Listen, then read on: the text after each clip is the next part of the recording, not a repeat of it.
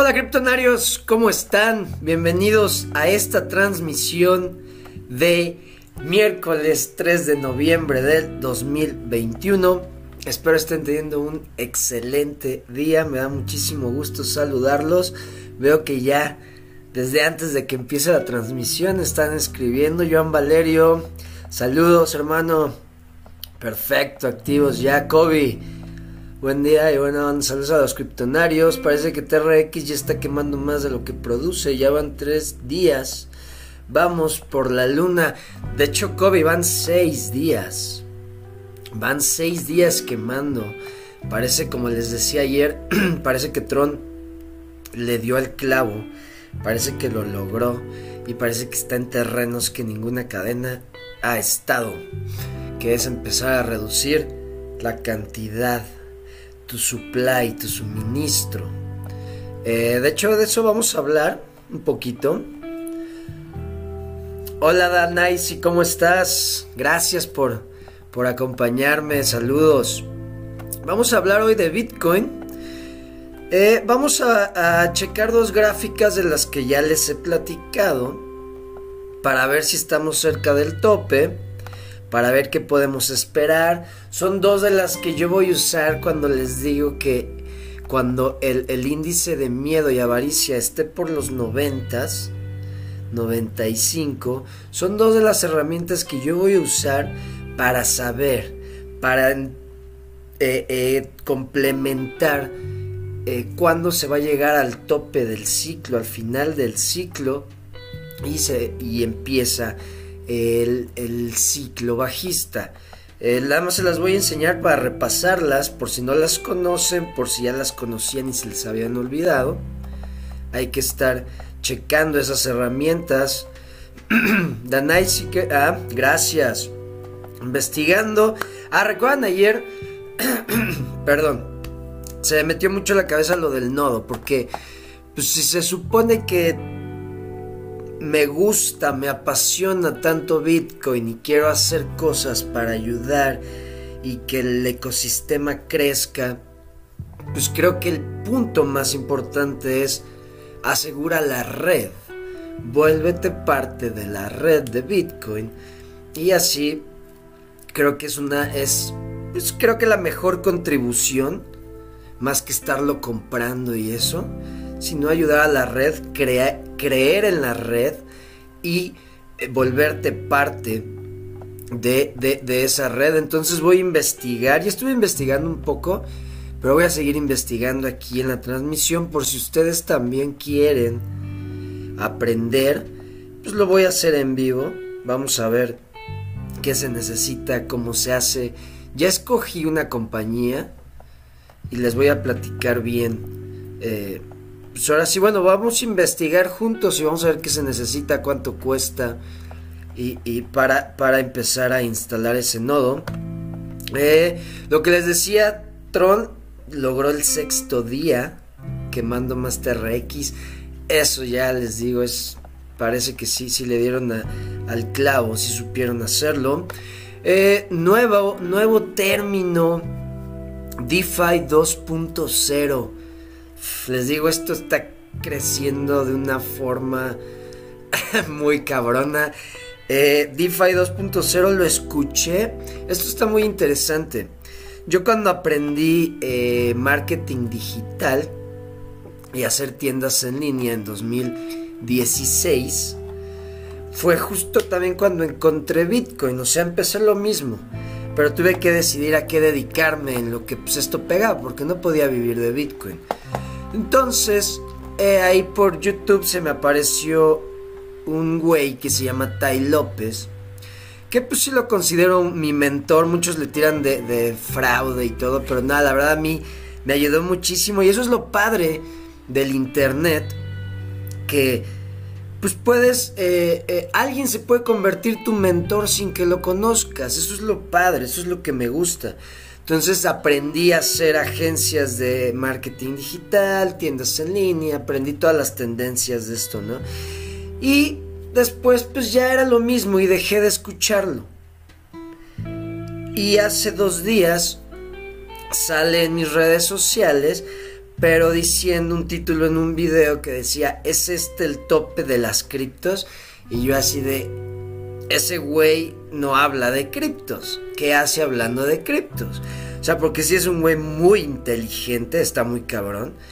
Y pues ahora hablando de criptos y sale con un socio que tiene, que es multimillonario, y salen hablando de criptos y dije, ah, cabrón, ¿qué tienen que decir? Y pues estuve ahí viendo rápido y hablaron de DeFi 2.0 y dije, a huevos, este güey, cuando tengo que aprender de él, aparece. Y me llama la atención, no sé si les pasa a ustedes, yo creo que sí que hay veces que escuchan a alguien, por ejemplo, Daniel, no sé si conozcan, hay un, eh, youtuber o... sí, pues sí, youtuber y, e influencer, se llama Daniel Aviv. Y ese güey me sale solo cuando tengo que escucharlo. Cuando estoy en alguna etapa de mi vida que lo que él dice, ¡pum!, me levanta. Entonces así pasa en la vida. Y esos son los pequeños ventanitas de oportunidades que te da la vida. Si estás dormido, si no entiendes el mensaje, si no sabes leer entre líneas, ahí es donde vales madres. Por eso tienes que estar consciente de todo lo que está pasando, porque la vida te manda señales así. Entonces dije, DeFi 2.0, ¿qué chingados es eso? ¿Qué hace este güey hablando de eso? ¿Qué pedo? Entonces pues ya me puse a investigar, está muy interesante, está muy interesante. Tiene que ver justo lo que hablaba ayer, que, les comenté del grupo de Telegram, que preguntó un, criptonario, eh, que, por qué si era descentralizado el exchange, ¿cómo, cómo lo iban a parar, cómo se podía parar algo descentralizado. Y pues dije que pues tiene que estar en un servidor y ese servidor todavía no tiene una que no se me ocurrió ayer si las conozco, pero ahora ya sé, se llaman DAOs. Recuerden que les dije ayer, pues inteligencia artificial que, que, administre ese servidor para pues como descentralizarlo, darle una serie de órdenes y descentralizar eh, el servidor. Pues sí existe eso, desde que se inventó Ethereum, se empezaron a, explorar las DAOs. Las DAOs son eh, unas, se llaman quiere decir Decentralized Autonomous Organization, organización descentralizada autónoma. Entonces, se ha estado investigando de esto, de hecho Ethereum, cuando hizo su hard fork fue por una madre de estas, porque no les salió. La cagaron los güeyes y perdieron muchísimos Ethereums que estaban en un contrato para esa organización descentralizada y pues los hackearon y tuvieron que decir, no, bueno, no, no, no, eh, vamos a hacer otra cadena porque para que ese güey se chingue. Entonces no les salió, fue el primer experimento con una DAO, no les salió, pero bueno, eso fue en 2000, creo, 16, 2015, la verdad no recuerdo bien cuándo pasó eso. De ahí salió Ethereum Classic, ya les había comentado esto, pero bueno, es bueno repasar eso. Y eh, pues se ha estado evolucionando. Y ahora DeFi 2.0 está trayendo de vuelta las DAOs. Pero claro, vean la evolución que hay. Ya hay mejor tecnología, ya hay más mentes. Entonces vamos a, a, a checar eso Vamos a checar DeFi 2.0, qué chingados es, cómo podemos participar, de qué se trata. Bueno, y, último, cómo les empiezo a dar todo el tema y estoy apenas diciéndoles de qué voy a hablar.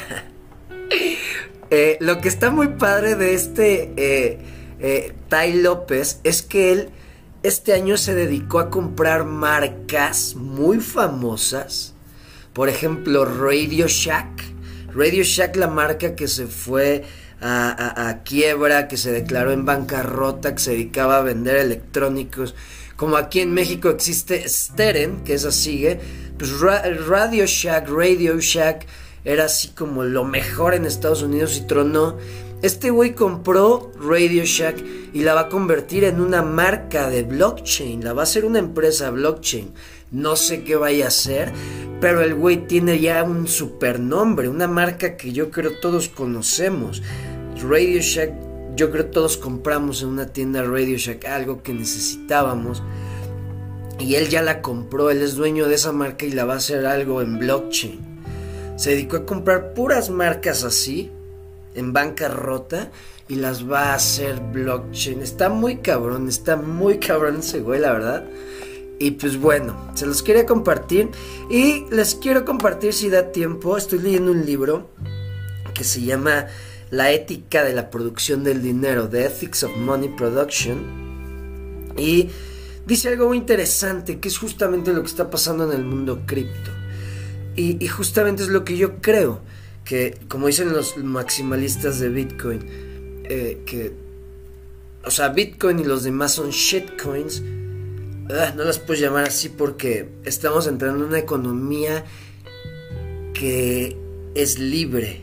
Y se les voy a explicar, pero bueno, vámonos rápido ya al primer tema. Dejen, acabo de saludar, Moneymaker. Eso es todo. Un proyecto cripto. Te estaré contando tu criterio. Es importante. Gracias. Pues no soy programador. Estoy en el área de 3D NFT. Ah, qué padre. Qué chingón en la red de Trump, pues obvio. A huevo. ¿Qué onda, Rodolfo? ¿Cómo estás, hermano? Aquí andamos. Eso es todo. Ronald, a full control. Esto se va a poner muy bueno. Ahora es deflacionario, claro. Claro, claro, Pablo, ¿cómo andas? Venga, vamos a ver rápido Bitcoin. Lateralidad. Lo único que podemos ver es lateralidad. Que les dije, eso estaría excelente. Que se acomoden las medias móviles. Vean cómo se están acomodando. La de 200 sigue estando eh, horizontal, perdón. horizontal. Me cuatrapeo ahí. Eh, sigue estando horizontal. Tenemos que ver que empiece a agarrar también la tendencia. Pero bueno, eh, estaba viendo que hay traders poniendo escenarios de que todavía Bitcoin, antes de llegar a 80 y tantos, porque muchos ponen 85 mil como su siguiente parada, como su, su siguiente explosión. Entonces muchos ponen, antes de que haga esa subida, ponen un escenario donde Bitcoin puede eh, visitar la media de 50 y están hablando de precios entre como 55 mil dólares. Entonces no podemos eh, eh, eh, quitar ese escenario, descartar ese escenario. Quién sabe, tal vez sí, tal vez sí, y hasta agarra más fuerza. Estaría bueno. Así se juntan más las medias, pero no sé. Pero no descarten ese escenario. Y como les digo, les reitero todos los días, yo creo que lo que va a hacer que explote es la actualización de Bitcoin. Aparte de que todas las noticias que están pasando, he estado leyendo que eh, El Salvador ya eh, va a crear 20 escuelas con las utilidades que les ha generado Bitcoin. Está generando creo que hospitales, está generando varias cosas con la utilidad que ha traído. Imagínense cuando Bitcoin llegue a 100 mil, 200 mil dólares, El Salvador va a ser de las naciones más ricas. ¿Ok? Entonces, eh, eh, lo, padre, y lo, he platicado, El Salvador es un, un, un, laboratorio mini donde todos ya están así como, ah cabrón, ¿qué está pasando ahí? ¿Qué pedo con eso? Y, cada vez leo más noticias de que ya en gasolineras en El Salvador prefieren pagar con Bitcoin. Y claro, los 30 dólares que les dieron ya son más, ya valen más. Ellos están viendo una apreciación de su dinero, lo que no pasa con ningún papel moneda que exista. El dólar desde 1900, si ustedes ven una gráfica del valor del dólar, desde 1900 a la actualidad, ha perdido creo el 98% de su valor. El dólar. ¿Y eso cómo lo podemos ver? Pues eh, vean en, los 60 eh, cuánto costaba un menú de McDonald's. Creo que 20 centavos una hamburguesa. ¿Por qué? Porque 20 centavos tenía el valor suficiente para comprarte una hamburguesa.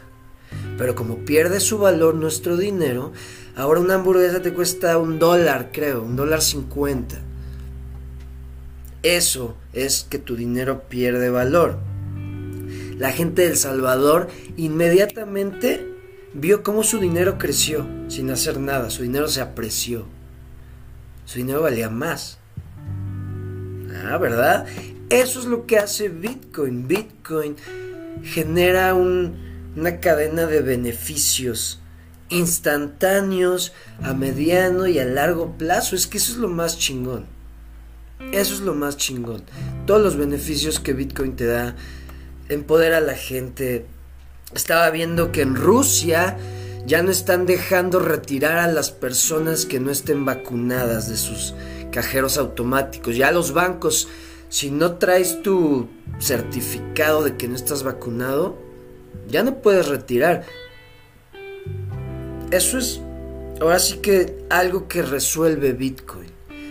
O sea, ¿cómo te pueden eh, ahora sí que limitar de tu dinero? Y eso es el poder de los bancos. Y así va a empezar todo. Certificado de vacunación, si no, no puedes ser parte de la sociedad. Fue por algo que cuando les compartí que me había vacunado, dije, yo no quiero que me empiecen a poner trabas. Quiero ser libre, quiero usar Bitcoin, quiero hacer, irme a una ciudadela, quiero hacer una ciudadela, quiero irme a una ciudad de esas del futuro inteligentes que están haciendo en África, en, los Emiratos Árabes, en Singapur. Pero no quiero problemas de no, güey, no puedes ni viajar porque no tienes vacuna. Entonces por eso, pero bueno, eh, a lo que voy es, Bitcoin ayuda a todo. Bitcoin te da el control de tu dinero, te empodera, se aprecia, se está apreciando, cada vez se vuelve, de hecho cada vez más fondos de inversión de los... Eh, ahora sí que ya de los que tienen casi más de 100 años o más de 100 años que decían que Bitcoin era basura, ya están viendo, porque pues ya se está viendo lo de la inflación, yo ya diario, diario escucho a alguien de diferente industria que dice, es que las cosas están subiendo ya mucho. Y díganme si no, ustedes también ya eh, eh, se han comprado últimamente varias cosas, han cotizado, han hecho algo ya todos mencionan es que las cosas están subiendo. Todo está subiendo. Y bueno, no es que esté subiendo, es que se está imprimiendo dinero, pero así. Entonces ya, ya no se está cayendo eso, porque tarda un poco en que ese efecto surta y caiga y se esparza a todos los de abajo. Porque se empieza a imprimir el dinero, y los, los que tienen el acceso a ese primer, a ese dinero fresco, recién creado, compran activos, encarecen las cosas y empiezan a, se empieza a hacer ese, el efecto cantillón, esa cascada y hasta ahora se está viendo el efecto. O sea, más, ahora más. Esos, esa cantidad que imprimieron en 2020 por lo del coronavirus,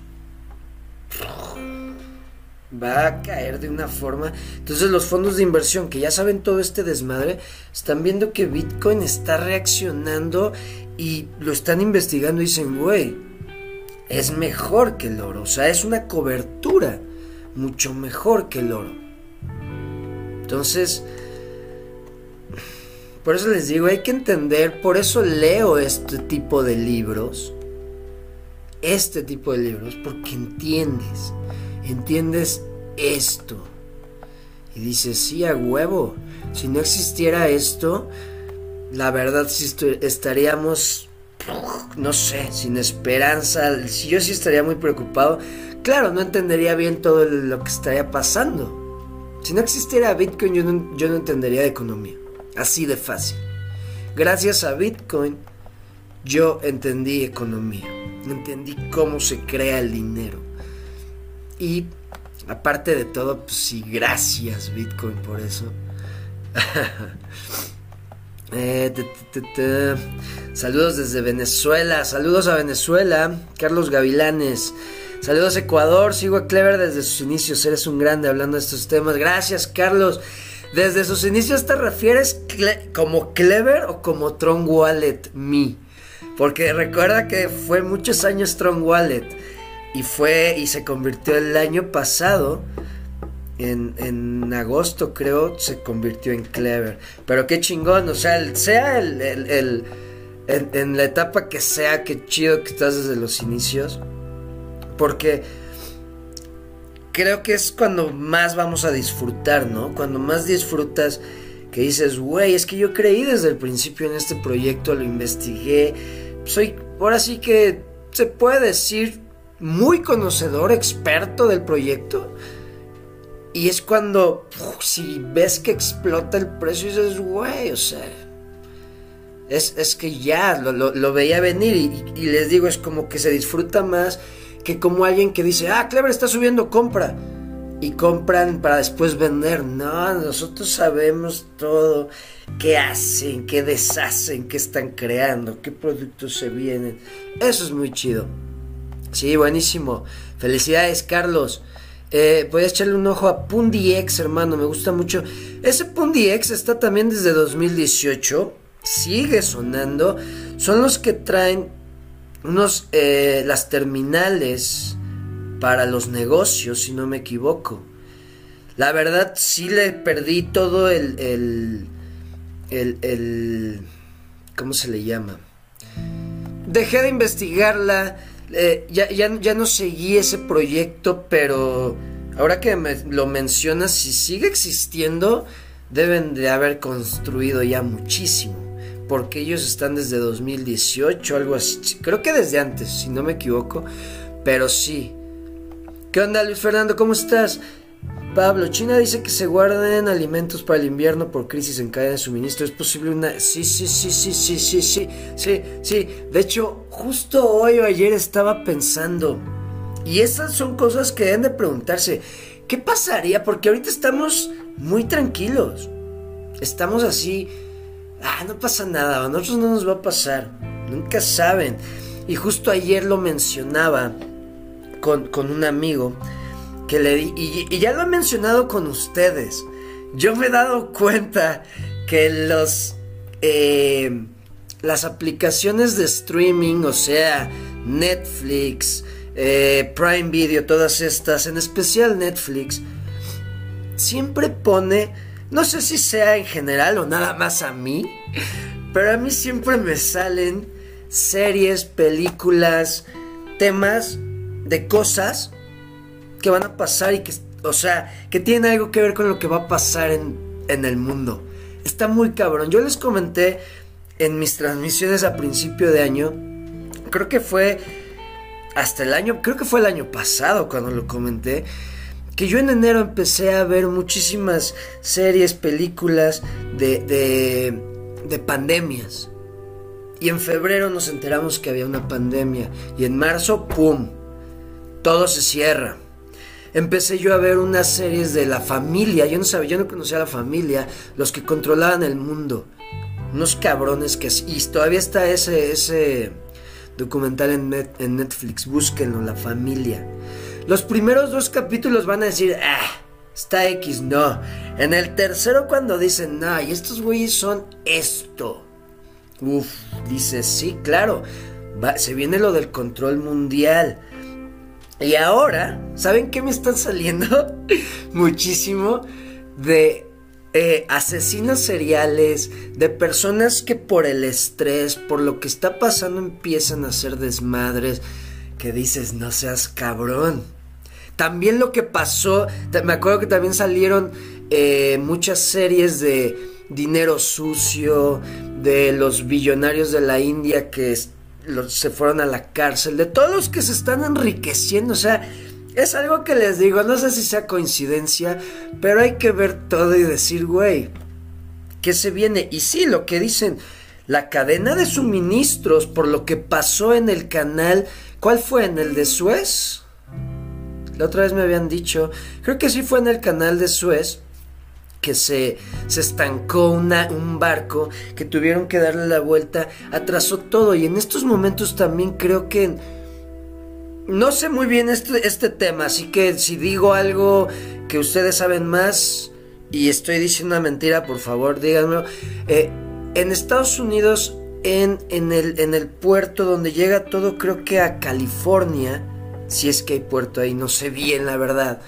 Eh, pero está todo parado. Se puede, hay fotos satelitales que se pueden ver todos los contenedores, bueno, los, los barcos con los contenedores, de que no están recibiendo, de que se está trazando todo, eh, se viene esa, esa, eh, esa crisis de cadena de suministros, donde llega todo tarde, donde ya falló algo y empieza a fallar todo en cadena, se viene todo ese desmadre. Entonces sí hay que prepararnos. Ya sé que estoy hablando de otras cosas que no tienen que ver con los temas que les dije, pero bueno, eh, abarca, ¿no? Eh, hay que prepararnos, hay que, eh, como dicen, prepararnos para épocas de vacas flacas. Como les he dicho, se vienen tiempos difíciles. ¿Por qué? Porque los hombres son débiles, somos débiles, fuimos tratados, no quiere decir que todos eh, tuvimos vida fácil, pero quiero decir como sociedad, eh, nos dieron, eh, las, fue la generación de los baby boomers, le dio a sus hijos lo que ellos nunca tuvieron, y ¿qué pasó? Pues nos hicieron débiles, nos hicieron que todo nos lo dieran fácil, y por eso está pasando todo esto. Pero bueno, hay que adaptarse y hay que hacernos eh, fuertes. Los tiempos difíciles hacen hombres fuertes. Hacer fuertes. Por eso nos estamos preparando. Pero bueno, déjenme leer más y ya me, enfoco en los temas. Eh, eh, hola, Ori. Se me olvida tu nombre. Siempre me pones que eres Diana, creo, ¿ah? No sé bien. Si Justin Sun es tan a Clever, lo sigue en Twitter, ¿crees que Clever aproveche toda la experiencia de Justin Sun y la red de Tron? Claro, no sé si se ha llegado, la verdad no sé, no creo. No sé, la verdad nunca he leído nada, pero sí yo ya lo he comentado. Tron aprendió de Ethereum, porque Tron creó primero en Ethereum y aprendió algo, por eso creó Tron. Clever se creó en Tron. Obvio, Clever aprendió de Tron y de lo que se había aprendido de Ethereum. Clever va a salir con toda la experiencia. Sí, claro que sí va a aprender. Y han aprendido ya de todos los errores que están pasando. Eso es lo mejor. Por eso siento que la cadena de Clever va a salir en uno de los mejores momentos. Porque como han visto, han habido protocolos hackeados han habido cadenas que de repente dejan de producir bloques, Tron le pasó. O sea, creo que Clever puede aprender muchísimo. Eh, la cadena está con problemas según en los Estados Unidos, hay una crisis en los están esperando poder ingresar. Eso, eso es lo que sí, están parados o varados se dice, ¿no? Varados cuando son eh, barcos. Están varados no sé si se diga así, la verdad no sé mucho de eso. Como se pueden dar cuenta. Eh, vamos al Sam's Club. Vamos al Sam's Club por suministros. Sí, debemos de prepararnos. Wahoo Sales, cuando Polkadot va a 66, yo salgo porque se va. Ah, no entendí eso. Estoy desde su inicio en ese proyecto, iba muy bien en primera inversión. Ok, Moneymaker. 700 barcos, uff, esperando descargar. Winter is coming, claro, siempre hay que prepararnos, eso siempre. Y eso pasa. Así es la vida, los ciclos. Siempre que estés en un, siempre que estés disfrutando, estés muy a gusto, recuerda que el 80% de nuestra vida son retos. Entonces, cuando la estés pasando a gusto, ah, disfrútalo al máximo, porque se vienen cosas difíciles. 80% de nuestra vida son retos, es lo que nos hace crecer, si no sería aburrido todo. ¿Están de acuerdo? Sería aburridísima la vida si no hubiera retos todo el tiempo. Leo, todo está conectado, esos temas sí tienen que ver. Gracias, Luis Fernando. Bet es una posible solución. Claro, vean, eso es B-Chain, ¿no? De hecho, Bet es B-Chain.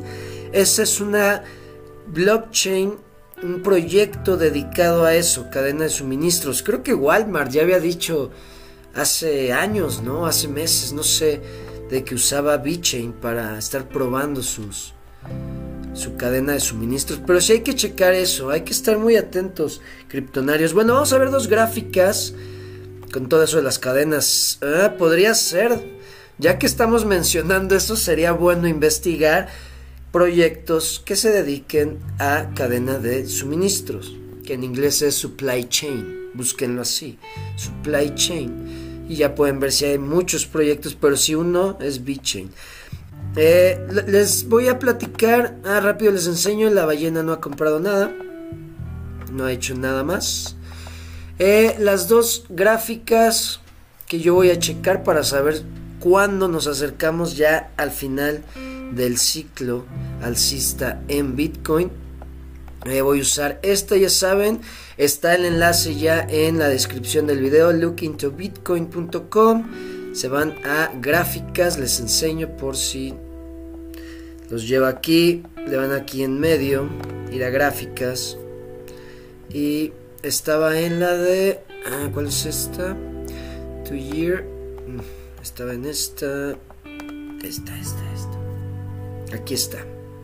Recuerden, en esta, cuando la línea naranja se acerca a la verde, la toca o la cruza, quiere decir que se está, nos está indicando, y así ha pasado en ciclos anteriores, nos indica que es el final de el, eh, del ciclo alcista. Entonces podemos ver que todavía le queda para subir a Bitcoin.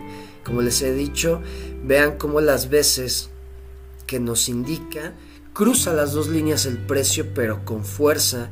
Aquí fue apenas esto y no fue con fuerza. Falta ese pico que todos estamos esperando y vean, es donde sí lo veo en 200 mil dólares.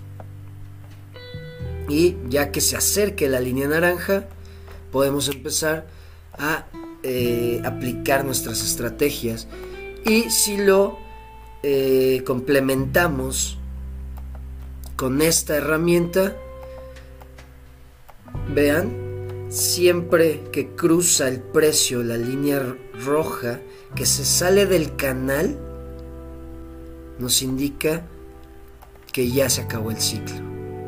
¿Ok? Y aquí podemos ver que en abril no cruzó, no se salió del canal. Entonces no se ha acabado el ciclo. Falta que se salga del canal para saber que se acabó el ciclo. Estas son las dos que voy a usar para complementar junto con pues qué hace la ballena, el índice de miedo y avaricia, que en estos momentos no lo abrí. Está, creo que estaba en 74, 76. Entonces, cuando, ya saben, creo que el mejor indicador es este. Cuando este esté en los 95, por ahí, estar checando esto, estar checando este pedo. ¿Qué hace este cabrón? ¿Qué hace esta cuenta? Y ver gráfica. Eso es lo que yo tengo pensado hacer. Y claro, estar viendo qué dicen los traders en Twitter. ¿Qué están? ¿Cuáles son los escenarios? Eso es lo que yo pienso hacer para estar preparado para el final de, eh, este ciclo alcista. Les quería compartir esas dos. Y pues vámonos a investigar cómo crear un nodo. Todos son ciclos, yo hice el mío, espero el próximo ciclo Clever y BTC. Claro, claro, claro, claro. Te voto pero que dobles el capital por nuestro Atlas tiene actualización el 9 de noviembre. Hoy es te digo, en una semana. Ok, gracias, Star Atlas. Voy a empezar a checar, me sale ya mucho Star Atlas. Lo mencionan mucho, me sale mucho en Twitter.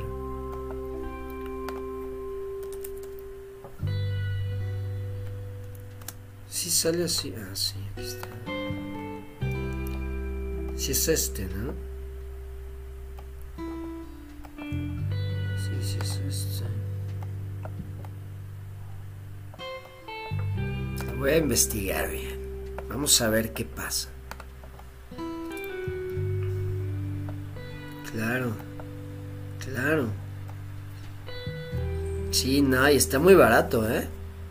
Star Atlas, como les he dicho, tiene de los mejores visuales en mi opinión, es una chingonería. Vean, su página es otro pedo.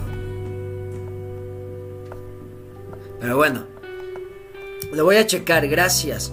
Eh, vámonos a investigar lo del nodo. Estaba checando y la verdad yo ya sabía, yo ya, ya había escuchado de esta empresa.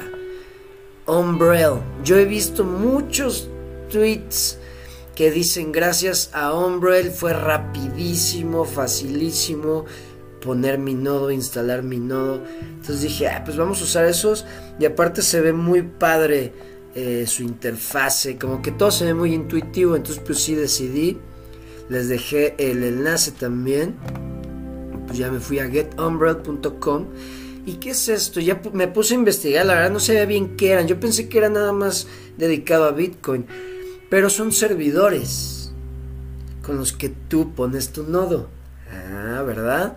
Por eso, un servidor siempre tiene que estar eh, administrado por alguien, por algo. Y es ahorita lo que vamos a hablar de los DAOs. Pero bueno, tú pones tu servidor y ahí pones tu nodo, ahí bajas, eh, de ahí te conectas a la red de Bitcoin y tú te vuelves un verificador de la red. Por eso dicen, don't trust, verify.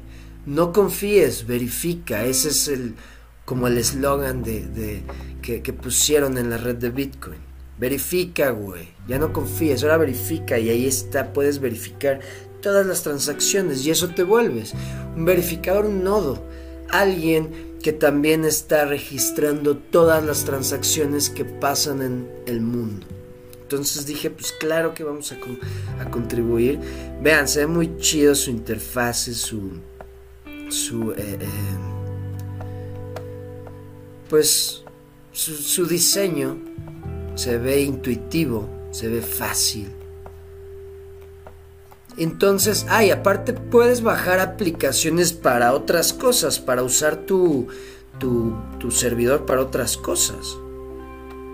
O sea, también te ayuda a tus datos y, vean, para que tú eh, seas host de tus fotos y tus videos y, o sea, y esté en línea, pero por ejemplo, cuando tienes todo en Google Drive, que a mí a veces digo, no mames, no me gusta. Por ejemplo, si esto me sirve también para eso, uff, claro. Porque eh, tener algo en la nube es tus datos los tiene alguien, alguien es dueño de tus datos. Por ejemplo, Google es dueño de mis datos, todo lo que yo tengo en Google Drive. Si Google dice, ah, oye, güey, tu cuenta se me ocurrió cerrarla y tus datos esto, ya los puedes recuperar. No mames, tu información, tus fotos. Ese es el, riesgo. Como les he dicho también con los servidores de Amazon, AWS, Amazon Web Services. Eso está centralizado. Amazon Web Services es dueño de todo lo que está en el Internet. Entonces, eh, si esto me sirve para descentralizar mi información, claro que quiero. Entonces vean, tiene aplicaciones para que tú uses diferentes cosas y le des utilidad a ese servidor. Entonces tú puedes comprar un servidor ya armado o construir el tuyo. Entonces aquí vamos a ver qué cuesta más o si somos flojos, decir, güey, mejor compro y conecto. Sí, miren, plug and play es eso, conectar. Conectar y ya. Y es esto, esto es lo que te venden ellos en 429 dólares, vamos a ver. Porque también he visto que la mayoría conecta sus, sus cosas. Eh, eh, eh. O sea que lo hacen ellos, compran su tarjeta, compran su, su como una motherboard chiquita que se llama Raspberry, que la verdad no nunca había escuchado de esas. Vean qué chido, es que esta tiene hasta pantallita y todo. Esta está acá como muy mamonzón, hasta se ve se ve fresa, claro. Nah, pues yo creo que así. Porque con esto y ya, pum, eres un nodo. Qué chingón. Vean, get up and running, o sea, ponlo a correr tu nodo seamlessly, o sea, seamlessly es como sin problemas, sin, sin fricción. Con este plug and play de conecta y, y empieza a funcionar, eh, eh, eh, que tiene su display de 1.8 pulgadas, que es esta mamada. Y vean, tiene lo del Raspberry Pi. O sea, esta madre, yo creo que, o sea, lo que te venden es la carcasa. Porque vean, lo que se construye es esto. Les voy a enseñar. Vámonos atrás. Ah, ah, es que ya me llevó a la tienda. Eh, get Umbrella. Vean, porque si le ponemos construir no propio. Mm, mm, Vean, así es como yo he visto que lo tiene la mayoría de la... De hecho, eh, vamos a ver unas fotos para que vean rápido. Le voy a poner Umbrella. BTC, a ver si sale algo. Ahí sale alguna foto, no sé.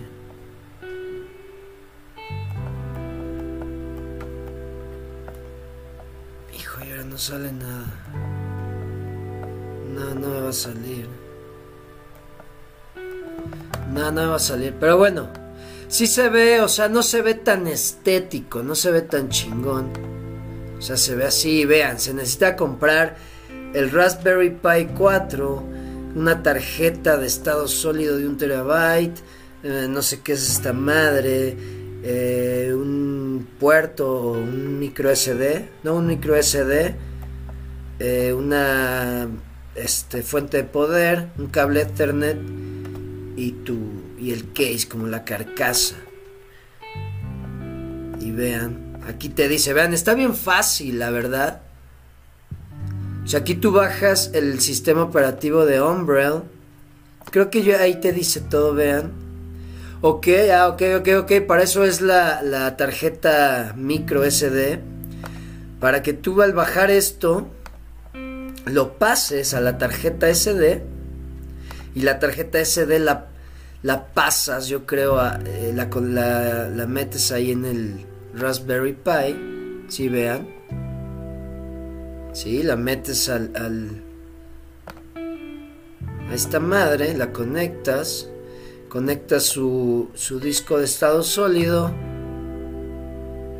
conectas tu router, le pones la fuente de poder, and that's it. Está facilísimo. La neta está bien fácil. Con razón, por eso les digo, yo he visto muchísimos tweets que dicen, Gracias a Hombre lo, hice en chinga mi nodo. Pero sí, la mayoría salen con este. Y sí, no se ve tan chingón. Claro, hay güeyes que se mandan a imprimir en 3D unas carcasas bien chingonas. Y le hacen algo bien chingón, que por eso ahí es donde debes de ver pues, el costo, ¿no? Pero pues yo aquí no tengo quien me imprima y todo ese desmadre. Entonces, Voy a ver cuánto sale comprar esto aparte. Si sube muchísimo el precio, pues sí lo voy a considerar. Si casi es lo mismo, todo esto a... Dejen...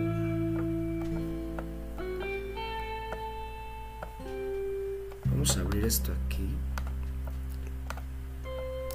O sea, si todos esos componentes salen casi lo mismo a esto, pues mejor compro esto.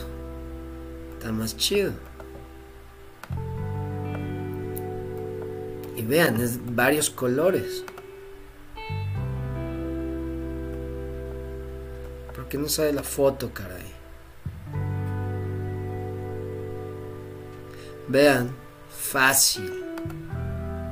Uf, se ve chido fácil. Y con esto también pueden conectarse a, eh, Lightning Network de Bitcoin. También se vuelven un nodo de la Lightning Network. Entonces, voy a checar cuánto. Y vean, aquí escogen. Ah, 2 terabytes.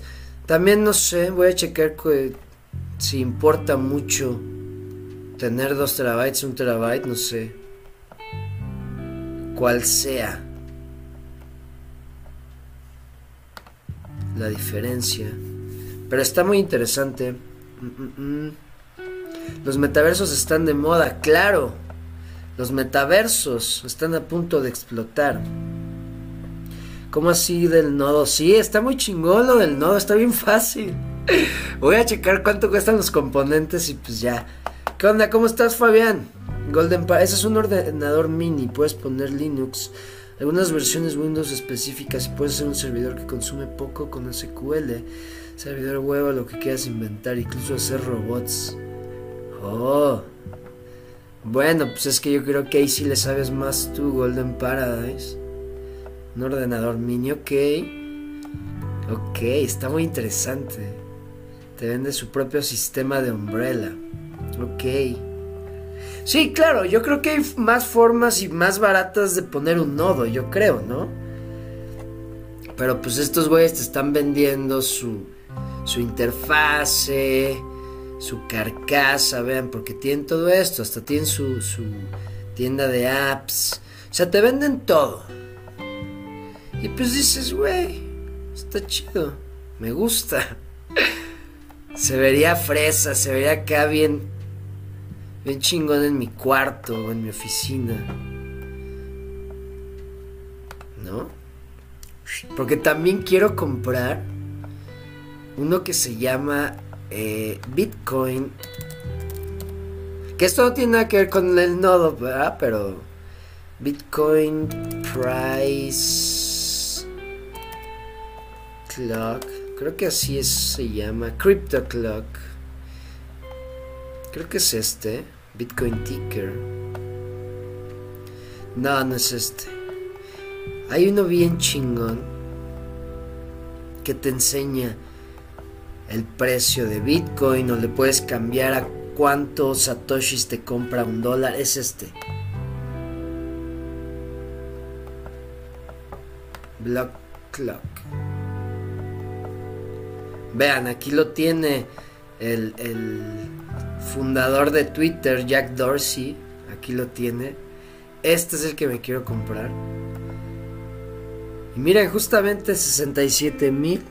No. Sí, 67 mil.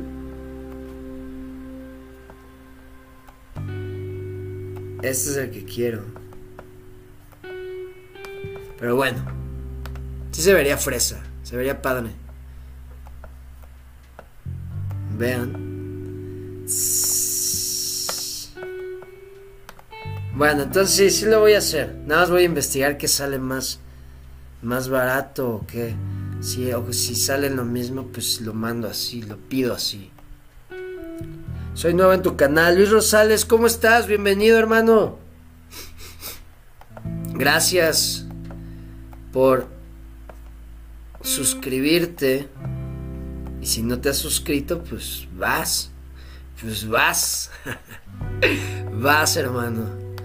Venga, ah, les voy a enseñar lo de Tron rápido. Vámonos a tronscan.org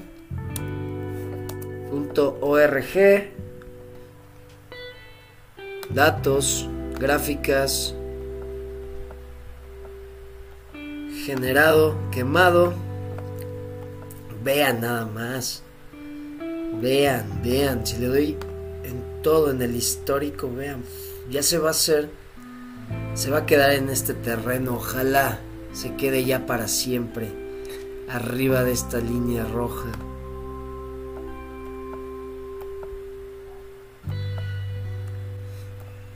Y pues vean, también lo, importante es cómo va a ir bajando esta cantidad. Que hubo mucha controversia, también fue mucho de porque eh, eh, muchos se fueron de Tron cuando Justin Sun había dicho que solo iba a haber 100 mil millones de TRX. Y de repente, pum, 101 mil. Vean, casi 102 mil. Creo que se había. No, no llegaron a 102 mil millones de TRX. Y pues todos dijeron, oye, ¿qué pedo? Tú dijiste que nada se iba a ver esto, entonces vale madres. No cumples, muchos se fueron, muchos dijeron, nah, este güey le vale madres todo. Pero vean, está quemando ya o sea, ya está llegando casi a los 10 millones de TRX quemados y quemando más de lo que produce. Entonces esto es lo importante, que esto va a empezar, vean cómo ha bajado de 985, 84, 81, 78, 75, 71, 66. Buenísimo, ojalá se quede ya para siempre. Y nada, cuando esto baje a 99 mil, uff, que ojalá pase rápido. Que bueno, ya, con que esté en esto ya es ganancia. Pero imagínense si dijeron que su suministro total iban a ser 100 mil millones, se pasaron y luego acaban de lograr lo que parece es ser deflacionarios. Cuando lleguen a 100 mil millones, como dijeron en un principio, todos van a decir a huevo, la chinga. Y cuando empiecen a bajar de esos 100 mil, van a decir, güey, no mames, se lo goza ya. Yo creo que ahí va a llamar más la atención esta cadena. Entonces, muy interesante. Seis días, vean.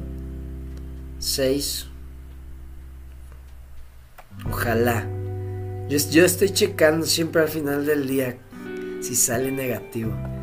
Ojalá sigamos en eso. Eh, tema, tema, tema.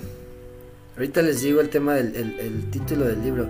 DeFi 2.0. Vean, ¿qué es DeFi 2.0? Estoy suscrito. Ah, eso es todo, Luis. Pues bienvenido, hermano, a aprender. ¿Qué es DeFi 2.0? Ahí les va. ¿Por qué se está inventando DeFi 2.0? Ya, ya me puse a leer. Como les digo, esto también es nuevo para mí.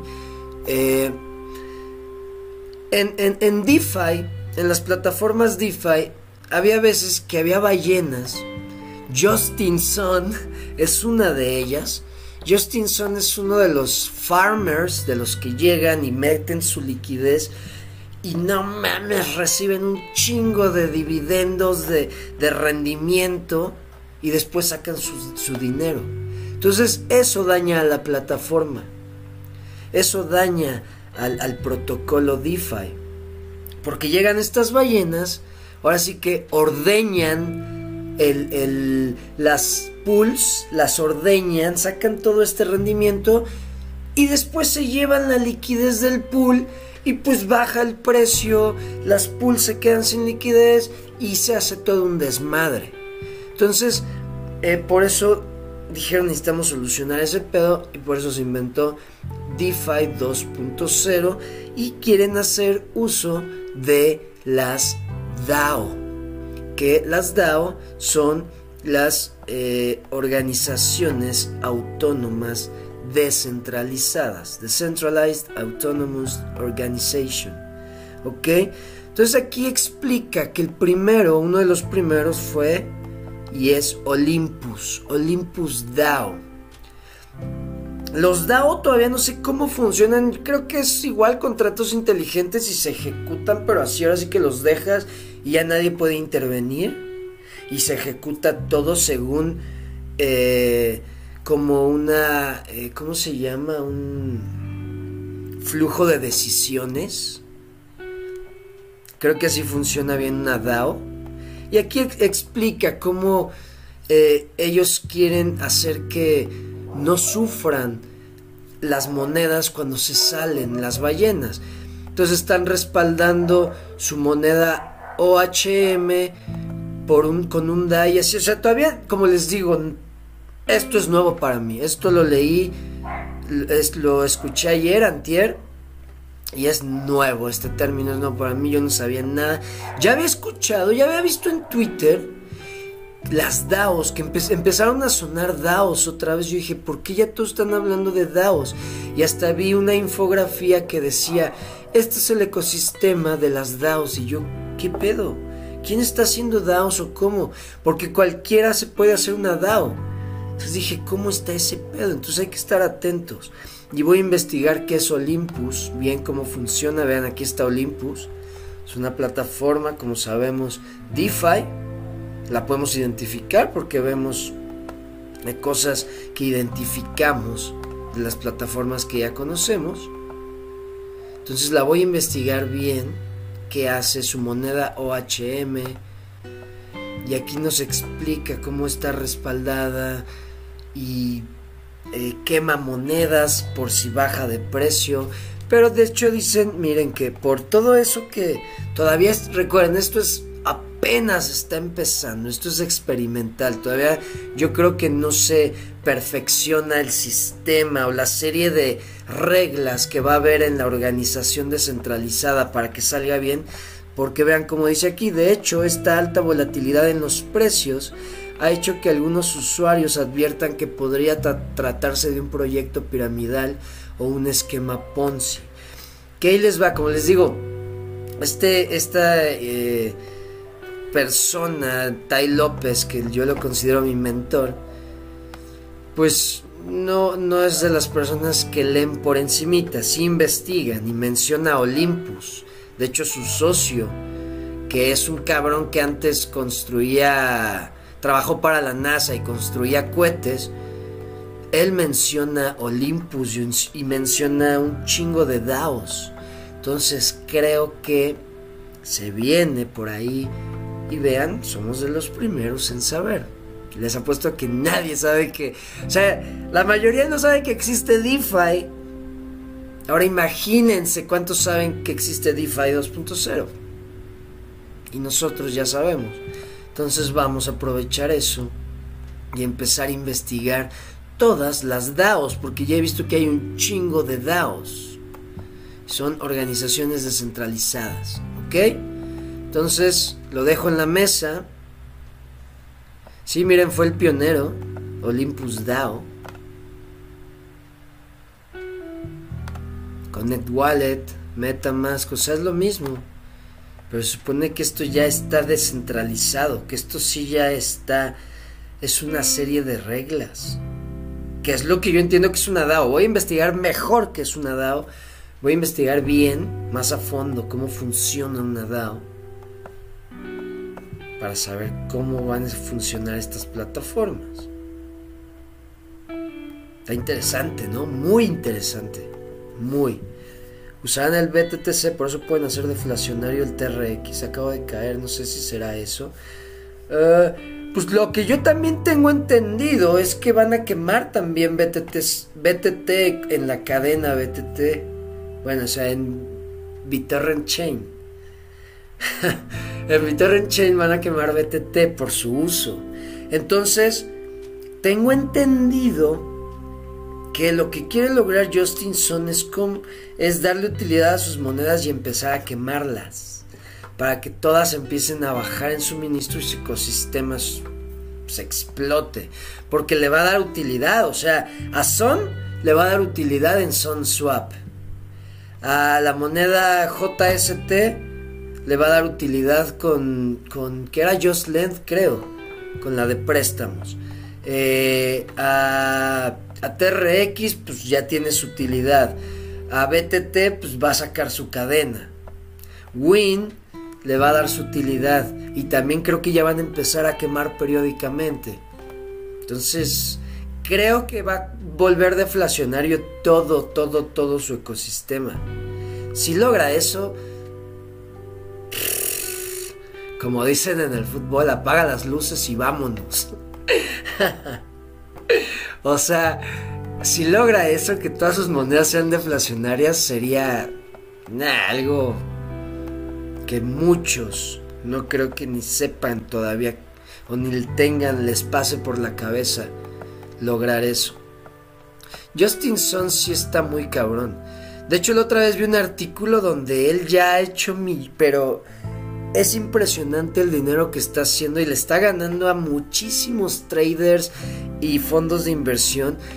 Él compró bit, 4 mil bitcoins cuando bajó a 30 mil. Creo que compró en 34 mil.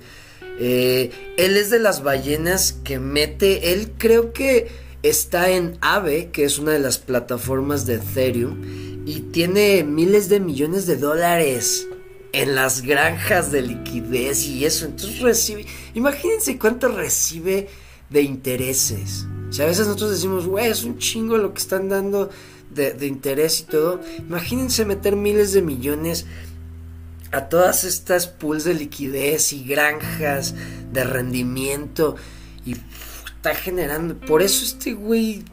Y sí, o sea, muchos traders ya están diciendo que este güey sí está muy cabrón. Justin Sun está muy cabrón. Y bueno, vamos a acabar ya, ya estamos en la hora con lo del libro. Voy rapidísimo. Este es el libro que estoy leyendo. Las éticas de la producción del dinero, la ética de la producción del dinero, The Ethics of Money Production. Y solo les quiero eh, compartir algo que, que leí hoy en la mañana.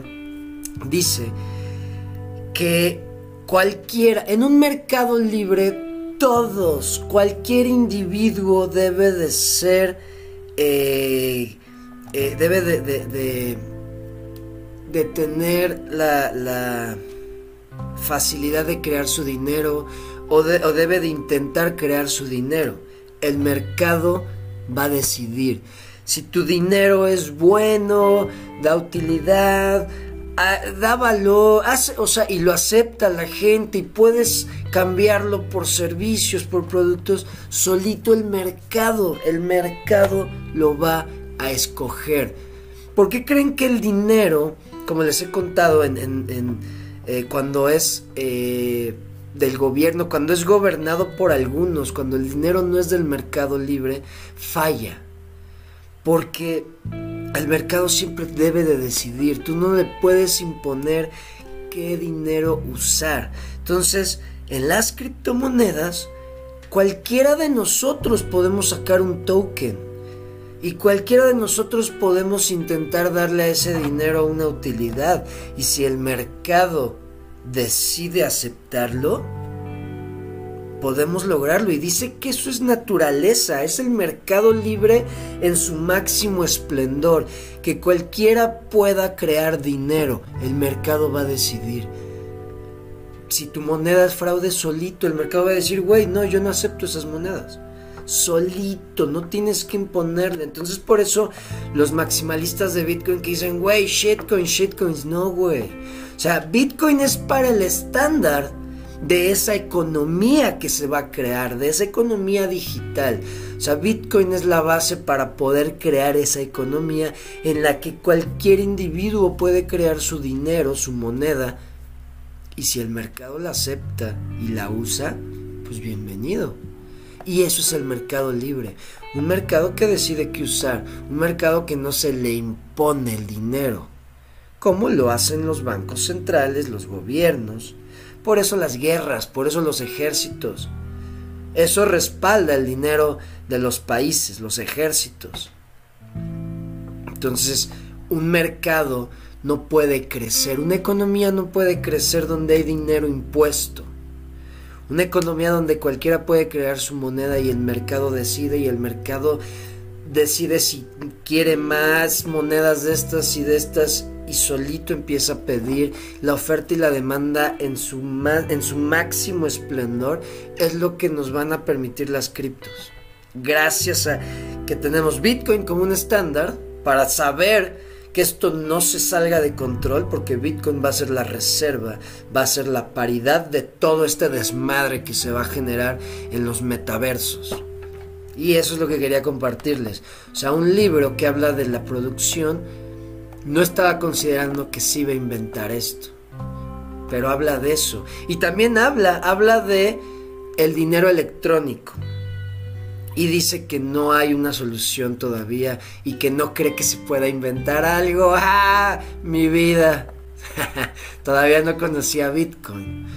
Porque sí, dice, solo es dinero del gobierno moviéndose digitalmente, o sea, no es un instrumento, no es algo que sea realmente pues, dinero nuevo, hasta que se inventó Bitcoin, porque dice, no creo que alguien invente pueda inventar algo así. Pero no sabía que Satoshi Nakamoto ya estaba trabajando en eso.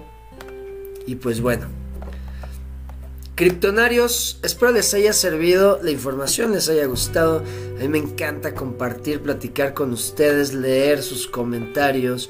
Muchísimas gracias por acompañarme, por hacer el esfuerzo, por quedarse lo más que puedan. Ya sé que muchos están trabajando, entonces o tienen cosas que hacer. Muchísimas gracias. Gerardo Peregrina, ¿cómo estás? Eh, y pues bueno, nos vemos mañana. Que estén muy bien. Cuídense. Cambio y fuera. Hasta luego.